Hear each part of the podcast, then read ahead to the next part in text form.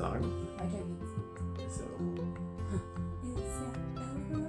Nach der letzten Folge ist vor der nächsten Folge.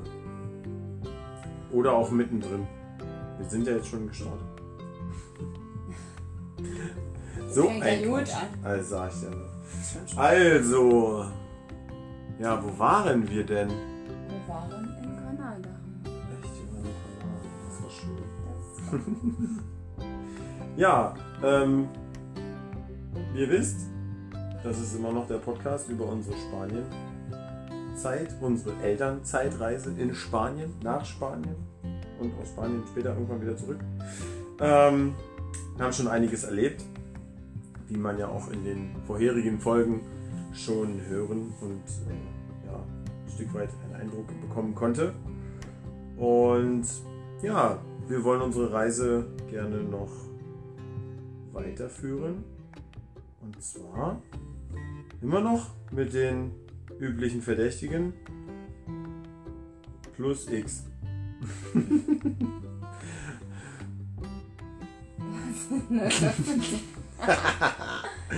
ja, du hast gesagt, wir waren in Granada und wo, wo äh, ging es dann hin? Was, was hat, beziehungsweise was haben wir ich dann gemacht? weiß es nicht. Nicht? Da schreibt die Frau extra ein Urlaubstagebuch, ich ja, und jetzt hier Ich so weiß nicht, was du jetzt Zeit erzählst. Wir waren in Ronda. Ein Ron Ronda, ist das nicht eine Frau? Ja, Ronda. heißt Ronda, ja. Da muss man das R rollen. War das nicht von Barney Stinson? Na egal, anderes Thema. Die Männermacherin. Ja, genau. Aber wir sind ja jetzt äh, ähm, im Urlaub in der Stadt Ronda, eine sehr historisch bedeutsame Stadt im Süden Spaniens, um genau zu sein, in Andalusien. Aber westlich von Malaga. Nicht? Was war das jetzt? Da hast du irgendwie hast du eine falsche App runtergeladen. Weil du, klangst gerade so komisch. Also ja, Franziska hat manchmal so ein kleines äh, Dialekt. Na hör mal! Sie kann sich immer so ganz schlecht entscheiden, welchen Dialekt sie jetzt am besten findet. Ähm, Was gut, das gut und hat noch mal Jutta Jange. und der hätte noch ein Majotte haben, genau. das war toll.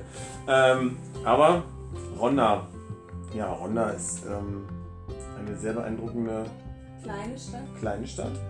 eine alte Stadt. Genau, aber wir sind doch von Rincón de la Victoria sind wir dahin gefahren.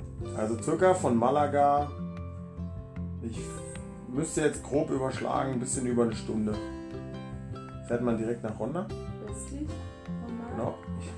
Ja, ich wollte es nur noch Ja. mal betonen. Das ist wichtig, ja, genau. Für alle Geografen. Links auf der Nee, Karte oh neben Gott. Malaga. ja, wenn man auf die Karte guckt. Ähm, es fährt auch von Malaga, jetzt muss ich überlegen, da gibt es einen zentralen Bahnhof, da fährt auch ein Bus. Also es gibt auch irgendwie einen Linienbus, der ähm, nach Ronda fährt. Für alle die, die äh, kein Auto brauchen wollen, haben müssen. Ähm, ja, und äh, wir hatten uns für den Tag halt vorgenommen, die Stadt Ronda zu besuchen. Wollen wir schon vorwegnehmen, was so ganz besonders ist an dieser Nein. Stadt? Nein. Oh, wir, wir, also die, die es wissen- Spannung auf dem hohen Niveau. Genau, und die, die wissen, warum Ronda so unglaublich berühmt ist, behalten es erstmal für sich. Ja? Noch nicht verraten. Später dann vielleicht. Genau, also wir sind nach Ronda gefahren, haben äh, wieder einmal das Glück gehabt, dass wir in so einem kleinen Stadtviertel äh, einen legalen, kostenfreien Parkplatz gefunden haben. Wo man natürlich auch mit so einem äh, Bus auch mal äh, stehen und kann. Mit dem extra Auto. Und dem so Genau. Und wir haben wirklich beide Autos, sagen, eigentlich nebeneinander parken können. Das war super. Also man muss im, in Spanien immer mal ein bisschen gucken, wo man äh, sein Auto abstellt. Man muss dann natürlich auch in Kauf nehmen, dass man ein paar Meter mehr laufen muss. Ähm, aber ich finde, das äh, hat eigentlich zur Folge, dass man auch ein bisschen noch was sieht, was man vielleicht sonst nicht gesehen hätte. Ja, und dann ist ja auch immer so, dass das ist halt so ein bisschen mein Eindruck, dass äh, je kleiner das Dorf ist, desto schmaler sind auch die Straßen. Ja, das stimmt allerdings. Also in Ronda war auf jeden Fall schon mal Also da gab es noch ziemlich mehr, knackig. enge Straßen, aber das war noch okay. Also es war halt die, die Straßenführung an sich durch die äh, Einbahnstraßenführung war schon, hat es ein bisschen einfacher gemacht, sagen wir es mal so. Ja, und ähm, ja, vom Auto sind wir dann Richtung äh, Stadtzentrum gelaufen und sind dabei auch an einer Kirche vorbeigekommen. Die war zu wegen Restaurationsarbeiten, aber das Interessante ähm, daneben war, Ronda hat noch eine sehr gut erhaltene Befestigungsanlage, also Stadtmauer mit Aussichtsturm und äh, ja, also die Mauer ist sehr befestigt, aber ohne Geländer. Ähm, Franzis Mama hatte ein wenig Respekt und hat sich dann dagegen entschieden, die Treppe hochzugehen, wo kein Geländer. Ähm, da hat sie sich dann gedacht, nee, das, das ist, nee, nee, das muss ich nicht sehen. Ja, und von oben hat man dann nochmal eine schöne Aussicht. Ähm, Aber wie über das- es das da Land nicht, da gab es auch dann noch so ein, ähm, war das ein römisches Bad oder so? Oder ein arabisches Bad? Maurisches oder Bad? griechisches Bad. Ein Bad. Also das, wovon ich jetzt spreche, ist nur, ähm, also da war eine, eine Karte und so eine Tafel, wo man ein bisschen was lesen konnte. Ähm, aber die römischen, äh, Na, das da römische quasi Bad haben wir nicht angeschaut. wir haben da nicht angeschaut. aber Wenn man da quasi weiter runtergegangen wäre. Da wäre dann eine Ruine gewesen, ähm, wo man sich quasi hätte gucken können, wo vielleicht mal so ein römisches Bad gewesen wäre. Also lose, zerfallene Steine und eine Ansichtstafel, wo das alles doch. noch mal in echt, in 3D animiert, animi, animiert, Nein, ist nicht animiert. stimmt. Also in, Illustriert. illustriert. Siehst du. Ja, gut. Ähm, ja, und äh, das. Genau, dann sind wir weitergegangen Ja. und dann sind wir zur Stierkampfarena. Die Warte, warte, warte. Erstmal sind wir. Ja, das, ja naja. Wir sind dann.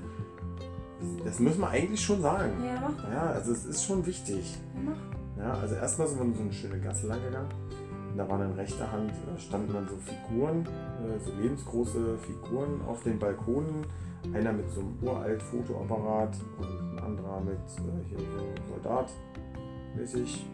Das war dieses. Wo Ähm, wo bin ich denn da? Wo war ich? Ähm, nein, das, da war noch mal so eine Ausstellung. Da hätte man auch noch mal in so ein Museum gehen können. So ein äh, Geschichtsmuseum. Ähm, und ja, da sind wir übrigens auch an dieser wunderbaren äh, Bäckerei, Konditorei vorbeigegangen, Wo ich dann noch mal so ein paar kleine Leckerteile kaufen wollte und das dann um es vorwegzunehmen, äh, auch getan habe. Ja? Und dann kommt auch schon das ähm, ja, historische Wahrzeichen, unter anderem der Stadt Ronda. Und zwar eine unglaublich alte Brücke, die über eine Schlucht führt und somit das alte Ronda mit, in Deutschland würde man sagen, Alte. Ronda Neustadt verbindet. Das ist übrigens die Puento Nuevo. Puente Nuevo? Nuevo? Puente Ja, genau, ist die neue Brücke. Genau. Nuevo. Und ähm, ja, darüber zu laufen ist erstmal ganz faszinierend, weil ähm, wenn man da runterschaut, man sieht halt erstmal diese Schlucht und äh, da gibt es auch einen kleinen Wasserfall.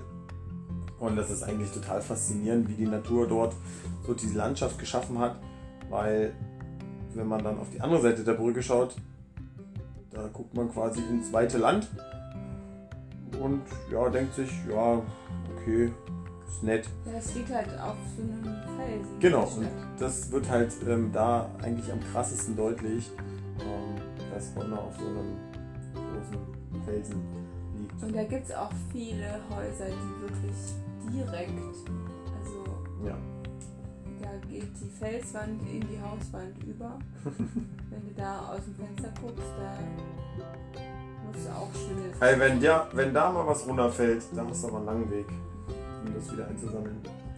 Genau, und dann hatten wir uns sind wir in die. Neustadt gegangen, weil die, die ist in der Neustadt gewesen, oder? Wow, Mensch, die Stierkampf. ist ja auch schon spät. Die Stierkampfarena, die ist in der Neustadt. der Altstadt? Sind ja auf die andere Seite gegangen, durch die Kanzlei. Das war, ja stimmt, genau, die Altstadt, Altstadt. da war nämlich die Kirche, die große, die Kathedrale. Das ist eine Kathedrale. Was ist eine Kathedrale? Das ist eine Stadt, ein Dorf. Ein Dorf. Also, ja, kannst du mal ganz kurz erzählen äh, bezüglich der Stierkampfarena? Genau, also ich fand die sehr schön. Es ist aber auch die erste gewesen, der wir drin waren. Mensch, Entschuldigung. Die erste und einzige zurzeit. Genau, ähm, die ist aber trotzdem eine sehr große Stierkampfarena gewesen. Oder äh, ist es ja immer noch. Ja an dem Radius des äh, Nee, ist nur eine Kirche. besandeten Bodens nichts geändert. Hm. Genau, und da passen eigentlich auch ziemlich viele Leute rein. Ich glaube, es waren 500 Leute oder so. Genau, und um diese Stierkampfarena oder hinter dieser Stierkampfarena sozusagen sind noch ganz viele ähm, Gebäude, die eben zu dieser Militärakademie gehören, gehörten. Weil diese Militärakademie, das ähm, war halt so eine Schule, wo die Soldaten ausgebildet worden sind.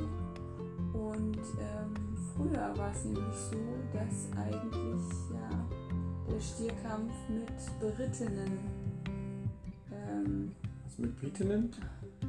also die Leute, die gegen die Stiere gekämpft haben, waren auf dem Pferd Genau. unterwegs. Ja. Und ähm, das war generell hat sich der Stierkampf aus diesem Teil der Ausbildung von Soldaten quasi entwickelt, die dort ausgebildet worden sind. Die haben halt geübt zu reiten und auf dem Pferd gegen Gegner zu kämpfen. Und da haben sie sich dann die Stiere genommen, um die als Gegner sozusagen zu benutzen. Und ähm, genau, und irgendwann haben sie dort aber eben auch angefangen äh, und das auch am Ende etabliert, das Ganze ohne Pferd zu machen. Und da wurde quasi die, der Stierkampf zu Fuß erfunden. Naja, hat sich dazu entwickelt. Ne? Genau, und Aber da kann man halt durch diese ganzen Gebäude gehen, dann sieht man halt noch Ställe und da gibt es, ist halt jetzt auch ausgebaut worden so ein bisschen, weil eben da eine Reitschule, eine ganz besondere Reitschule, die eben aus dieser Militärakademie hervorgegangen ist, dort steht. Königlich. Und ähm, genau, die wird halt heute auch noch genutzt als solche. Deswegen sieht man diese ganzen Gebäude noch, die werden auch noch. Und das fand ich eigentlich auch ganz interessant, weil du hattest dann eben so einen Gang. Wie gesagt, die waren halt auch relativ schmal noch, die Gänge. Und dann hattest du eben solche Bereiche, wo dann im Endeffekt die Stiere durchgeleitet worden sind Hm. in die Stehkampfarena. Und wenn du da so drinnen stehst, dann denkst du schon, dass es total krass beengt ist. Du hast halt eben unten den Bereich, wo der Stier ist, und dann hast du oben den Bereich, wo du eben laufen kannst, weil du natürlich nicht mit dem Stier in einem Raum sein möchtest. Äh, vermutlich. Also ich würde es nicht. Meistens waren die ja doch recht groß und so. Äh, genau, das war schon sehr, sehr faszinierend. Da konnte man sich so ein bisschen in so einen Stier reinversetzen. Der da so in so einen schmalen Gang laufen muss. Ich habe jetzt direkt nochmal nachgeguckt, weil äh, 500 kam mir zwar vertraut vor, aber schien mir doch recht wenig. Ähm, du hast eine Null vergessen. 5000. Das sind wirklich 5000, die da reinpassen. Ja. Ne. Und ja, das Schöne ist, äh, du hattest es, hattest du schon gesagt, dass dort ein Museum mit angeschlossen ist, was wir auch Das habe ich angeschaut nicht haben. gesagt, genau. Das. Und ähm, dort wurden, also dort wurde sozusagen diese ganze Geschichte ähm, der Stierkampf-Arena oder des Stierkampfes in Ronda ähm, dargestellt und ähm, erzählt. Unter anderem auch mit diesen typischen Trachten der Matador, ähm, Stierköpfe Also wenn du da vor so einem so einem- so Stierkopf stehst, da Ja, also generell. Genau, generell so diese, diese äh, die Rüstung und das ganze Zeug, was, also, was da eine Rolle gespielt hat. Äh, anfangs natürlich auf, äh, mit den Pferden und so, dass das alles ganz schick geschmückt war. Und ähm, ja, das, das ist halt ein Stück Kultur, den man sich ähm, natürlich auch im, im, ich sag mal so, die Bevölkerung steht natürlich da auch so ein bisschen im Diskurs ähm, mit Tradition und äh, heutigen Werten, ähm, weil das natürlich auch ein Stück weit für viele ähm, Tierquälerei ist. Ja. Ähm, man muss dazu sagen, in Ronda werden, glaube ich, dieses Jahr wahrscheinlich nicht, aber in der Regel vier Termine waren es, glaube ich, äh, an denen man diesen Stierkampf ja, zuschauen, zugucken kann. Ähm, aber immer begleitet mit unglaublich vielen Protesten, Demonstrationen ähm, seitens der ja, Tierschützer. Ja, und dann äh, kam Franzis äh, Tour, Tour, Tourguide, Tour, Touristenführer Buch wieder zum Einsatz und hat uns in eine sehr, sehr schnucklige ähm, Tapas-Bar geführt, wo wir dann wieder den ganzen Tisch vollgestellt haben mit lauter kleinen Portionchen und äh, es uns nochmal haben gut gehen lassen. Mhm. Bis zu dem. Ja, nee, wir dürfen jetzt nicht so viel darüber reden, weil nicht, dass Toni wieder Hunger kriegt. Ja, aber es wäre ja schon schön, wenn man die weiterempfehlen könnte. Also, diese Tapas Bar heißt. Warte, warte. Dum, dum, dum.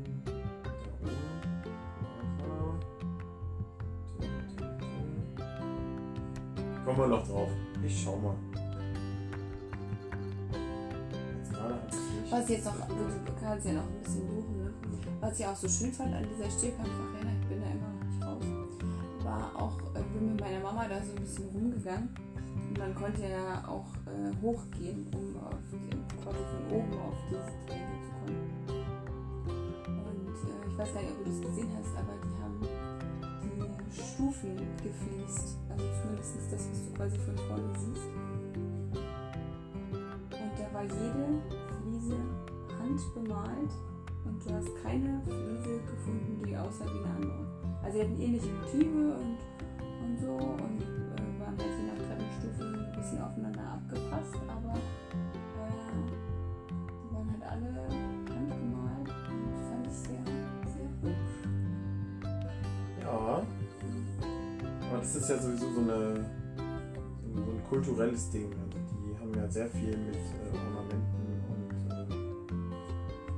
dass diese, diese ganzen Fliesen und Kacheln, die draußen auch an der Wand sind, ähm, unglaublich schön verziert sind, zumal ja auch nochmal von Ronda, von Stadt gab es ja auch da an der Brücke, dieses große, ähm, an der Wand, dieses große Bild, das aus ganz vielen ähm, Fliesen äh, hergestellt wurde, dargestellt wurde.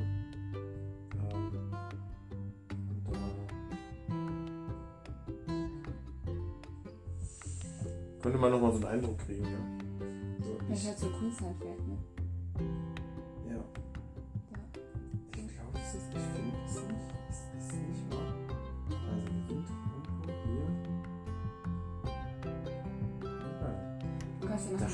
Das. Dann haben wir in der Tapasbar gesessen und dann sind wir. Ne, dann muss man jetzt mal zusagen, wir sind auch nur Menschen. Wir haben nämlich das Wegezeug für Mathilda vergessen dann. Muss ich nochmal in den Laden gehen und Nudeln kaufen.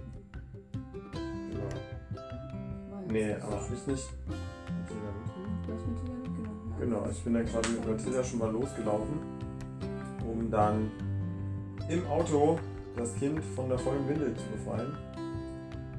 Und äh, so ist das halt, man denkt halt auch nicht immer alles.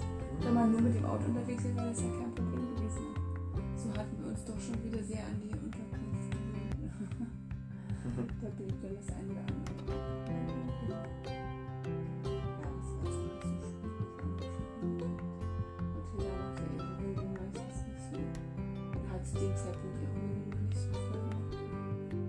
Jetzt ist das ja anders.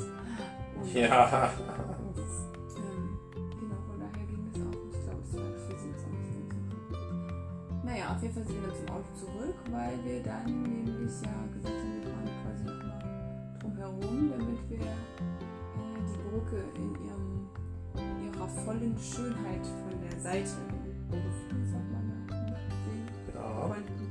Ja. Quasi quasi also vor dem Felsen. Auch wieder mal so ein, so ein Aussichtspunkt eigentlich, wo sich auch viele Leute sammeln. Dann kann man da noch mal ein Stück den Berg ein bisschen hochgehen, um die Fotos zu machen, die man auch in einer Vielzahl findet. Und äh, wir waren, glaube ich, sogar fast so da. Nee, Sonnenuntergang war noch nicht so spät, war nicht mehr da. Ne? Aber die Sonne stand schon tief. Also es war schon. Genau. Es macht dann einfach auch so ein schönes Licht, so ein unheimlich schönes warmes Licht. Und diese Felsen, die sind dann auch so krass. Also die gehen ja wirklich einfach um 90 Grad Winkel runter. Das äh, fand ich äußerst beeindruckend, dass das alles so hält. Das, naja, also, Dass es nicht einfach umfällt. ja, naja, das ist nicht irgendwann. Man kennt das ja manchmal, sind die ja so ausgewaschen. Ich kann mich noch erinnern, das war dann aber ein bisschen später. Da haben wir ja auch diese Steilküste, die dann unten, wo sie war direkt am Wasser, aber die waren immer so ausgewaschen. Ja. Aber das war, ich weiß gar nicht, was das für, was das für Stein ist, aber der war so, so ein bisschen rötlich, ocker. Strahlte da so eine Wärme aus, glaube ich. Tja, Das also. Also da kann man schon schöne Fotos machen.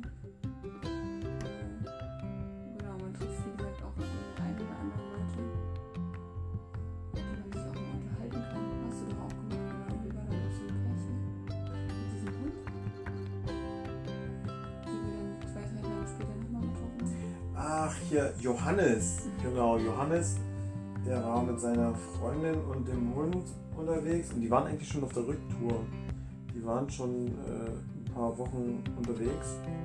Genau, der Johannes hatte seinen Job gekündigt und äh, sein neuer Job fing erst ein bisschen später an, da hatte er noch Zeit. Ja, das war ganz witzig, weil die haben wir dann später nochmal getroffen. Da hatte er sich dann aber rasiert und stand vor mir, hey, na, wie geht's? Schön, dass wir uns wiedersehen. Und ich denke mir so, hey, wer bist du? Bis er dann gesagt hat, wer er ist, ähm, ja, hat es echt eine Weile gedauert in meinem Kopf. Äh, hat es ganz schön gerattert. Und als er dann sagte, ja, äh, na hier, der Johannes, von, von, äh, also, wir haben uns doch in Ronda getroffen. Ich so, ey, sag mal, du hast doch aber einen Bart, oder? Ja, ja, den habe ich mir jetzt abgemacht. Naja, auf jeden Fall ist äh, Ronda schon eine, eine Tagestour auch wert. Wie gesagt, man fährt ja ein bisschen von Malaga aus. Und ähm, da kann man schon viel Zeit auch verbringen. Also ich muss sagen, das ist auch so ein bisschen so ein kleines Örtchen, wo man sich dann auch, wie gesagt, gerne mal in solche kleinen Cafés reinsetzen kann und das Leben genießen. Ich glaube trotzdem, dass man so ein bisschen fernab von zum Beispiel der Stehkampf-Arena das eher machen sollte, weil die natürlich an den direkten touristischen Orten auch immer ein bisschen nutzen. Mhm. Ja, also wenn man dann doch mal eher in so eine kleine Seitengasse reingeht, äh, lohnt sich das dann vielleicht auch mal ein bisschen mehr, um wirklich diese, nicht dieses touristische Spanien, sondern so ein bisschen. Mm, Ja, na genau. Also, äh, natürlich so dieses, äh, die versteckten kleinen Nettigkeit, jetzt was gesagt. Also alles, was, was halt nicht so direkt im, im Touristenführer steht. Aber ich muss ganz ehrlich sagen, ich bin hier echt äh, gerade. Das Bar La Boda? Nee alles nicht so bekannt vor. Ich dachte, ich hätte mal, ich hätte das mal gesucht hier. Vielleicht habe ich ja auch noch Und dann müsste das ja eigentlich. Ähm, also was halt wirklich gut ist, was man so weitergeben kann als Tipp, ähm, markiert euch, ähm, wenn, wenn, ihr, wenn ihr das wollt, natürlich klar, ähm, die, die Orte, wo ihr wart und wo ihr sagt, ey, das ist wirklich cool, da, da kann man mal hinfahren, das kann man mal weiterempfehlen. Markiert euch das auf äh, Google Maps. Da habt ihr das dann eigentlich immer ähm, direkt drin und könnt dann darauf zurückgreifen. Das ist jetzt natürlich gerade echt ein bisschen doof, dass wir, dass wir das gerade nicht finden. Ähm, ja, das ist schon irgendwie. Ja, das war schon cool. Also, ach hier, warte mal. Patatin, Patatan. Ah ja, Da da ist ist es. Die Bodega Patatin Patatan Tapas Bar. Ähm, ist fußläufig, glaube ich, würde ich mal sagen, knapp 10 Minuten vom, äh, von der Stierkamp Arena entfernt. Und Man kann da- man kann da wunderbar langschlendern, das ist alles eben. Äh, wenn ihr mit dem Kinderwagen unterwegs seid, ähm, das, also da gibt es keine Hürden. Die einzige Hürde könnte es geben, wenn ihr in dem Lokal irgendwie auf Toilette wollt, müsst.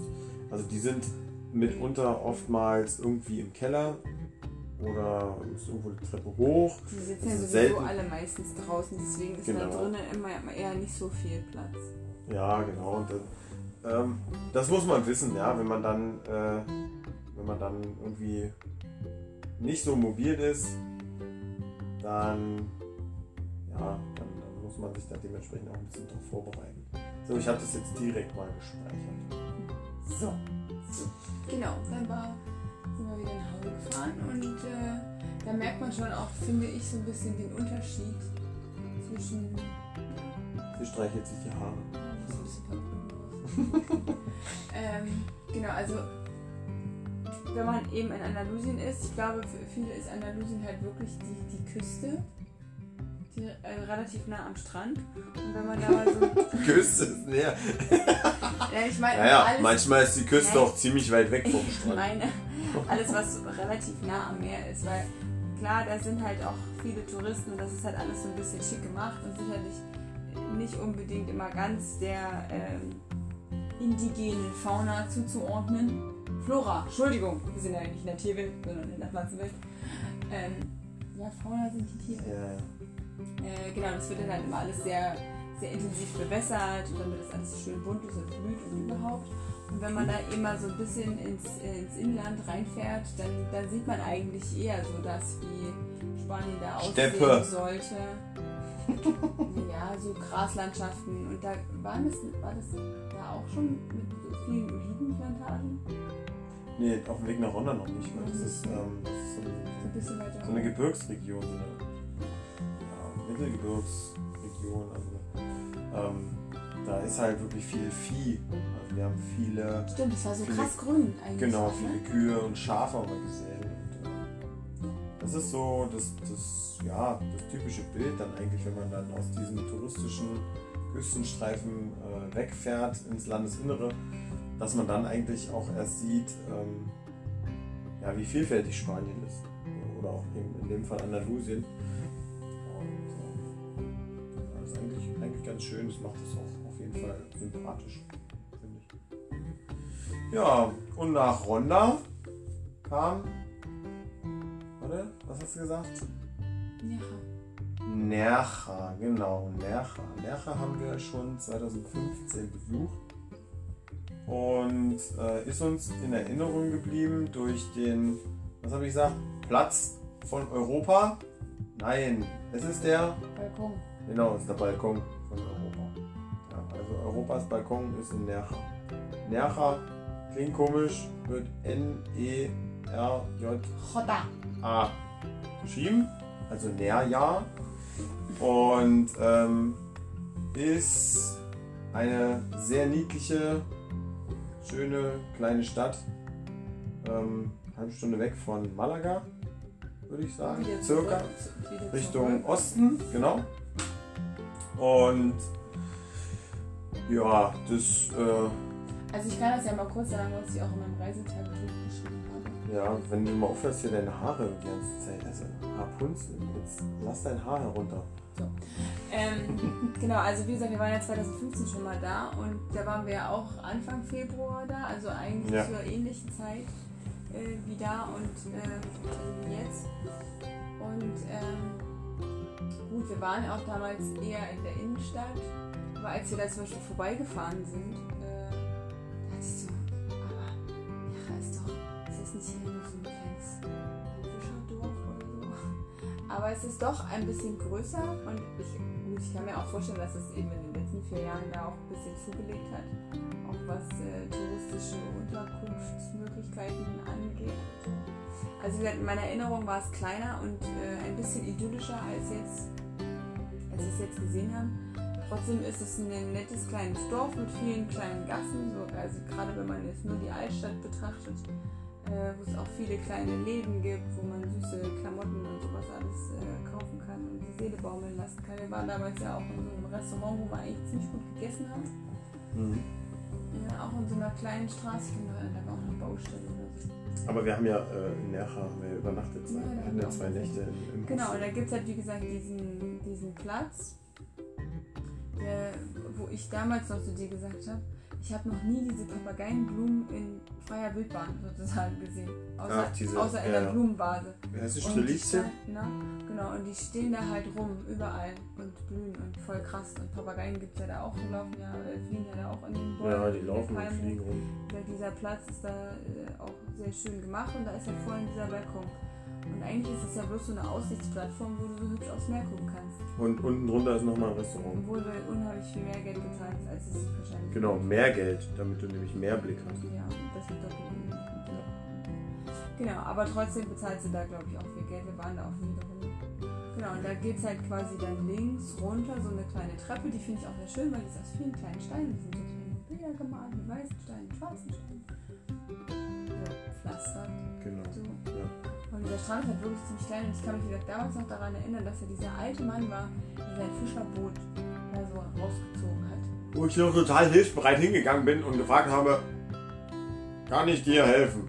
Und er guckt mich an, nee, nee, lass mal. Ich mach das schon eine Weile. Genau, und dieser Strand war auch immer noch so da, der sah auch immer noch so genauso aus. Aber, Aber der Mann war nicht mehr der Mann war da. nicht mehr da, das Fischerboot war nicht mehr da. Doch, das Boot lag da. Da lag ein Boot. Ja, aber vielleicht war es nicht mehr das Boot. Auf jeden Fall waren, ich da- waren nicht. da aber unheimlich viele Menschen. Unheimlich. Ja doch, und dann hatte Es war eine große Menge an Leute, die sich einfach äh, dahin gepurzelt hat und äh, den Bauch in die Sonne gehalten hat und ähm, nur Kinder, einige Kinder waren im Wasser. Also ich, ich schätze mal, das Wasser hatte so 16 Grad. 16. Ja, wenn. Die, äh, die Briten waren im Wasser. Die Briten waren im Wasser, ja genau. Die Briten erkennt man immer so schön daran, dass sie so echt käsekreidebleich sind Und eben ins kalte Wasser gehen. und sich daran nicht stören. Ja, und die Spanier, die sitzen dann da und fragen sich wahrscheinlich, was mit denen nicht in Ordnung? Naja, auf jeden Fall gibt es da dann auch noch äh, weiter, äh, wenn man da so ein bisschen weiter geht, gibt es da noch so ganz viele Felsen, wo man auch so ein bisschen äh, durchklettern kann. Und je nachdem, wie hoch das Wasser steht, kommt man da halt weiter oder eben nicht. Genau, aber in dem Fall kann man Verstecken. in dem Fall kann man tatsächlich nicht weiter, weil da irgendwo eine Baustelle war. Also die haben da irgendwas äh, repariert oder Vielleicht gesichert oder so. gesichert, genau. Und da steht so ein total lustiges Mini-Bini-Haus, was direkt in den Felsen reingebaut ist. Hm. Und man fragt sich immer, ob da wirklich jemand wohnt. Und das ist irgendwie auch Fotomotiv von unheimlich vielen Leuten. Also ich, äh, als wir jetzt da waren, wir saßen da quasi direkt daneben auf diesem großen Stein. Und irgendwie kamen da in dieser halben, dreiviertel Stunde, die wir da saßen, gefühlt 20 Leute, die sich alle vor diesem kleinen Haus fotografiert haben. Äh, das so dachte, ist aber auch schön. das ist aber auch schön. Hat so blaue Fensterläden gehabt und äh, blaue, eine große blaue Tür war drin. und Und, das ist ja auch so typisch äh, für, für, für Südspanien. Ich glaube generell in Nordspanien hat man das auch, ne? wo die Blumentöpfe immer an den Hauswänden hängen. Und dann halt äh, da eben schöne Blümchen drin hängen, die dann noch bunt strahlen, leuchten. Also es ist schon, ist schon sehr, sehr idyllisch dort gewesen. Also Nerja kann man sich äh, durchaus mal anschauen. Ähm, hat unter anderem, das haben wir jetzt auf dieser Reise nicht gemacht, weil wir das schon mal gemacht hatten, ähm, eine Tropfsteinhöhle, Eine sehr beeindruckende Tropfen. ziemlich große, beeindruckende Da muss man, glaube Tropfsteinhöhle. ich, noch mal ein paar Minütchen Glaub ich, Ja, ein paar. außerhalb Ja. von mir, also ein bisschen weg von fahren, weil es natürlich nicht mitten in der Stadt ist. Das wäre ja verrückt. Und da muss man sich auch schon recht äh, nochmal bisschen was anziehen. Also auch wenn Also, da draußen ja. 30 Grad sind, sind halt in der Höhle bloß. 12, 10, 12 Grad. Ja, ja, so 14, 15. aber ne, wenn man draußen mit kurzer Hose und Sandalen reinkommt, dann ist es schon Ja. ein bisschen frischer, anziehen. Aber da sind wirklich sehr viele ziemlich große Stalaktiten, Stalaktiten. Sehr beeindruckend. Ja, und was ich auch noch äh, als, als Tipp von einer sehr lieben Kollegin äh, bekommen habe, man kann in Nercha wunderbar eine Flusswanderung machen. Ähm, wir haben uns nicht dafür entschieden, aus dem ganz einfachen Grund, ähm, dass es doch im Februar noch recht frisch war. Ja. Äh, Das Wasser demzufolge auch recht frisch war. Ähm, und wir gar nicht so viele Wechselschuhe dabei hatten. Hauptsächlich für die, äh, Vor allem auch einfach keine Moritz. richtigen Wanderschuhe Und- oder. genau. Weil, also wir haben da ja auch in Ammoniaka mit dem einen gesprochen Ja, und äh, der meinte auch, also entweder hast du vernünftige Wanderschuhe oder du hast halt Turnschuhe, die du danach wegschmeißt. genau. Ja. So. Ja, wobei hier sicherlich auch die Frage ist, ob man das äh, Schuhwerk dann gleich wegschmeißen muss oder ob man es dann nicht doch, doch noch trocknen kann. Aber ähm, das Geile ist, man fährt dann halt, äh, also man kann bis zum Einstieg in den Fluss, äh, glaube ich, fast hochfahren. Da gibt es einen Parkplatz. Und äh, da kann man dann quasi 5 bis, ich müsste jetzt lügen, 5 bis 15 Kilometer runterwandern. also man, Also man kann kann direkt, schon einen im Fluss- genau, man kann direkt im Fluss da äh, lang Aber spazieren. wie war das? Man geht flussaufwärts? Nee, geht Fluss, Flussabwärts. Aber es ist halt eben, sage ich mal, mit einem mit einem Baby auf dem Rücken oder auf dem Bauch. Und auch einem Sechsjährigen. Ist das- muss man halt immer gucken, wenn du dann wirklich bis zum, bis zum, bis zum Knien oder so im Wasser stehst, steht das Kind natürlich ein bisschen tiefer drin. Und das muss Ja, man sich dann auch überlegen. Und äh, wie gesagt, der hat halt auch nicht so viele Wechselschuhe dabei. Wo gesagt, dann ist äh, wie gesagt, Temperaturen sind. Aber die, die uns das ähm, äh, erzählt haben, die das gemacht haben, die fanden das richtig gut. Und äh, da gibt es dann, glaube ich, gibt es da nicht so auch zwischendurch so kleine Seen sozusagen, wo du dann noch mal ein bisschen baden kannst? Das ist der Rio Chiar. Genau, also man kann da, also man hat da wie so kleine ja, so Pfützen, kleine ja, Bade, Badeteiche. Thermen, da, Na, Thermen nicht. Thermen. Was ist das denn? Ja, so einen kleinen See. Also es ist auf jeden Fall äh, eine coole Sache, die wir uns auf jeden Fall nochmal äh, gespeichert haben, die auch, äh, ja, also auf jeden Fall Auf unserer Liste, auf unserer To-Do. To-Do-Liste steht, genau.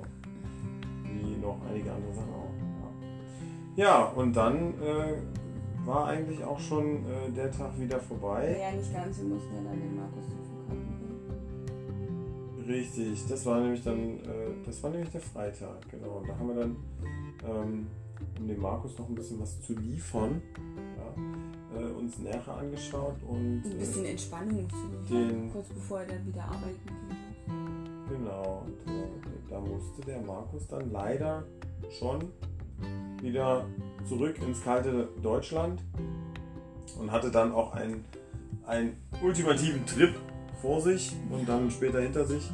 Und ähm, ja, und mit, mit dem Abschied äh, von Markus äh, ging auch einher, dass wir auch unser, unsere Unterkunft nochmal gewechselt haben. Dann aber am nächsten Tag. Genau, Nacht am Samstag. Genau, wir haben dort noch geschlafen und am Samstag sind wir dann relativ zeitig auch äh, wieder raus. Und auch hier unsere Unterkunft, unsere Gastgeberin, wir haben sie leider nie persönlich getroffen. Äh, ihre Mama hatte uns anfangs das äh, Apartment kurz gezeigt und uns äh, quasi eine, eine kleine Einweisung gegeben. Auch super lieb, super nett. Und ähm, ja, bei der, äh, bei der, bei der, Ausreise, ich jetzt was gesagt, also bei, bei, der, bei unserer Abreise war das dann auch überhaupt gar kein Problem, dass wir die Schlüssel dann einfach nur in den Postkasten werfen. Beziehungsweise haben wir die nicht sogar in der Wohnung gelassen. Ich glaube, wir haben die dann in der Wohnung gelassen. Ähm, ja, also das äh, muss ich sagen, das finde ich total toll, dass sich das da immer alles so unkompliziert gestaltet. Ähm, das macht es natürlich für uns auch äh, ein bisschen einfacher, dass man eben nicht da noch auf irgendjemanden warten muss.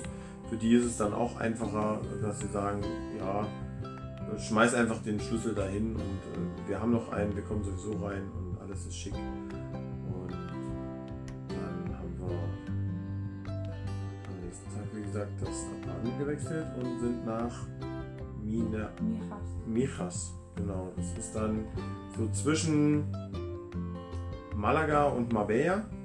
Marbella ist ja hier, kennt man, ne? wo die Schönen und Reichen wohnen. Also manchmal auch eher nur die Reichen, weniger schön. Ähm, ja, und da hatten wir auch ein, ein sehr, sehr äh, gemütliches kleines äh, Apartment mit drei Schlafzimmern. Ja, so ein Kinderzimmer, ein Schlafzimmer und so ein Kleines kleines Gästezimmer, ja. Gästezimmer. Richtig, genau. In einer großen äh, Wohnküche. Ähm, auch hier war ähm, alles äh, super ausgestattet. Also alles war da, was man brauchte. Und wir hatten draußen noch die Möglichkeit. ähm, Also das ist, glaube ich, so eine. Unterkunft gewesen, ähm, die vor allem in den Sommermonaten gut ausgebucht ist, weil da gab es halt einfach auch einen Pool.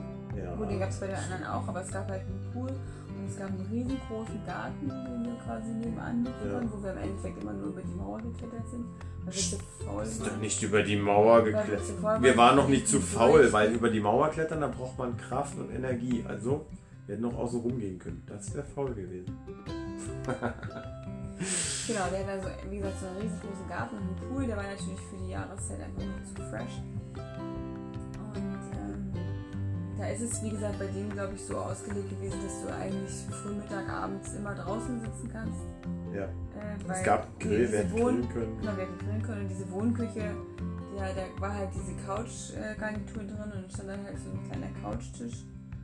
Und drinnen gab es halt noch so einen kleinen Klapptisch. Und äh, Klapptisch. ja, da gab es in der Küche noch so einen kleinen Klapptisch.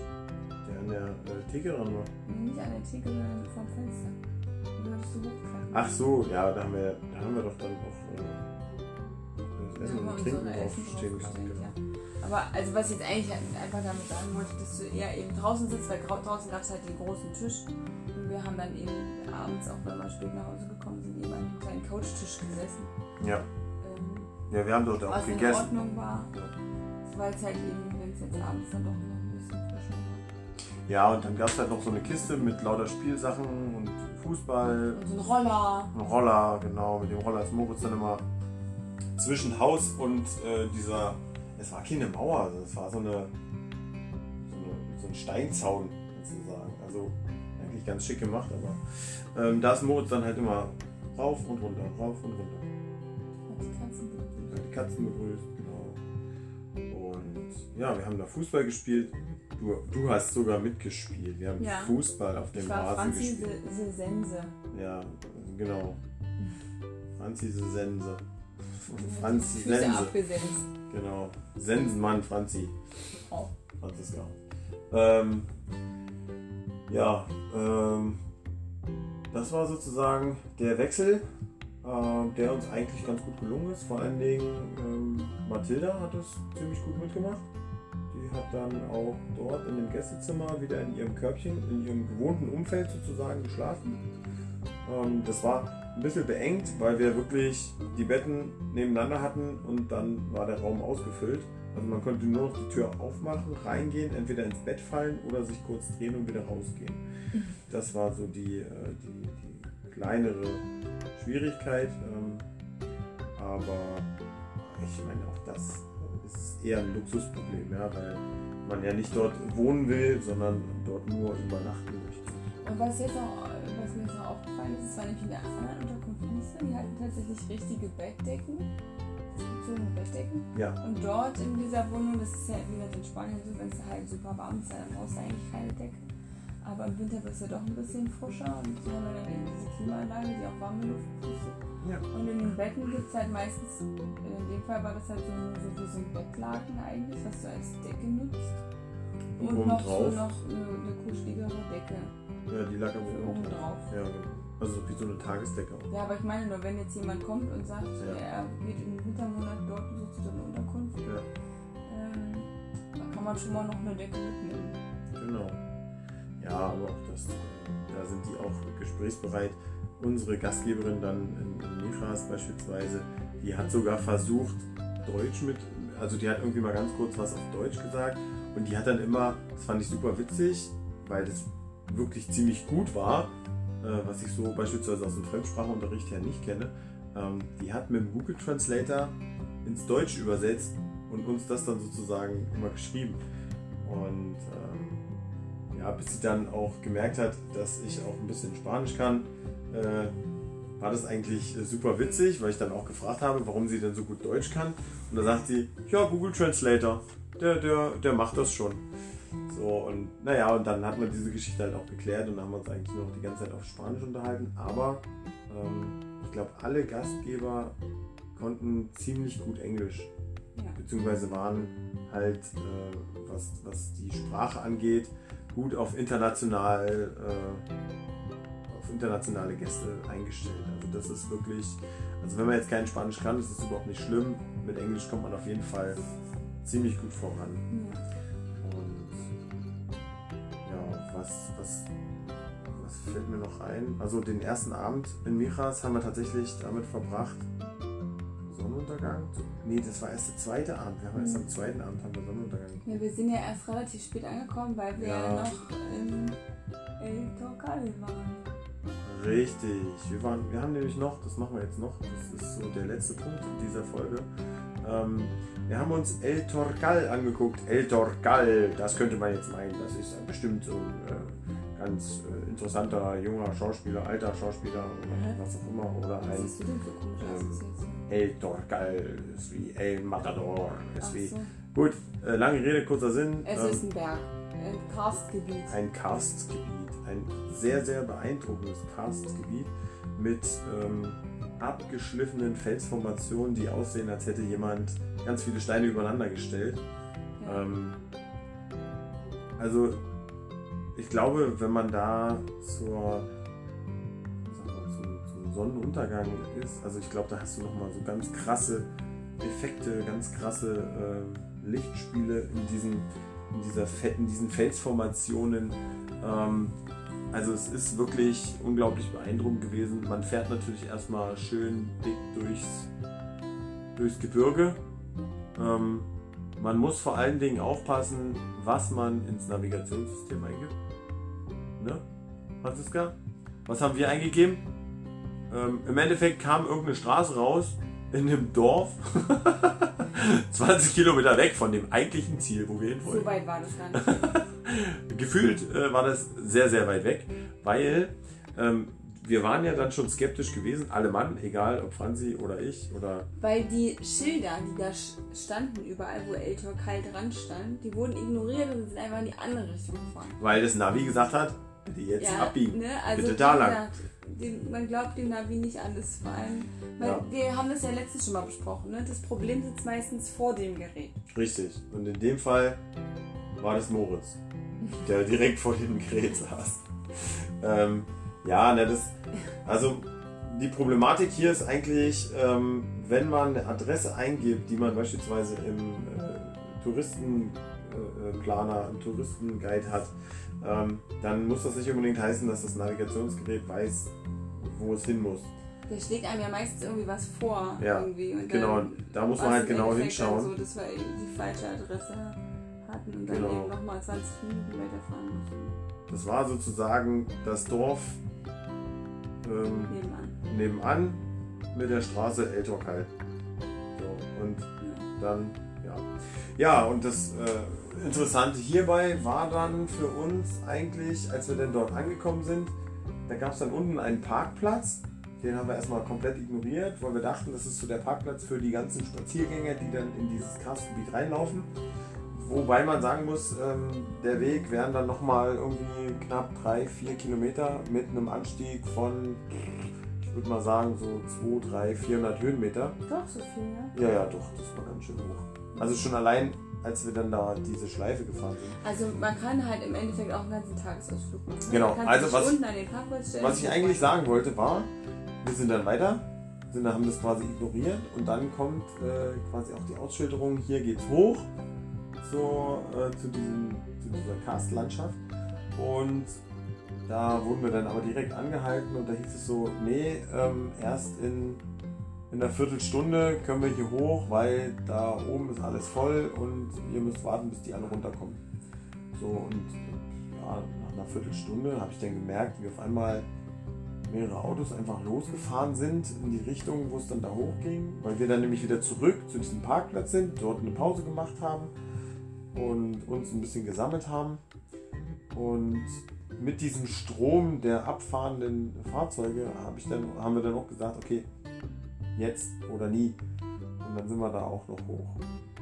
Genau, und da gibt es auch wie so ein kleines Touristenzentrum, wo da auch so ein Museum noch drin ist, wo du dir dann eben erklären kannst, wie das alles so entstanden ist. Und ein kleines Restaurant. Und dann gibt es zwei oder sogar drei Touren, die du durch Äh, fünf. Fünf? Ja. Wir hatten äh, die zwei Touren, die quasi, wo wir die leichtere gemacht haben. Also die, wir haben die ganz leichte gemacht, da gab es noch die etwas schwerere. Ich glaube, mit Und dem dann gab's fünf noch- bist du woanders. Ich glaube, mit dem fünf, das war in Gebrandt. Ach so. Ich glaube, es waren nur zwei. Nee, zwei waren es nicht, definitiv nicht. Weil die eine ging nämlich noch einmal komplett drumherum und da stand noch da eine Zeitangabe von irgendwas fünf bis sechs Stunden. Okay, dann waren es halt, halt drei. Wir haben halt die kleine genommen, die auch nicht so Dreiviertel Stunde. eine Dreiviertelstunde war. Genau, dann gab es glaube ich noch eine mit zwei Stunden und dann gab es noch eine große. Ja. Wo du dann auch teilweise wirklich auf diese Steine direkt oben drauf getüttelt bist. Wie gesagt, wenn du dann abends da bist, Sonnenuntergang ist dann glaube ich mächtig geil anzugucken. musst du dann aber halt im Dunkeln wieder runter. Also ja, die haben bestimmt alle Tage. Genau, auf jeden Fall lohnt es sich, dort auch eine Weile zu verbringen und wie gesagt auch mal eine größere Runde zu drehen. Ähm, mit Baby vorm Bauch ist das manchmal ein bisschen schwierig. Also da würde ich das Baby eher auf den Rücken schnallen. Also auf jeden Fall nicht mit Kinderwagen. Das nee, mal Kinderwagen brauchst du es gar nicht erst probieren.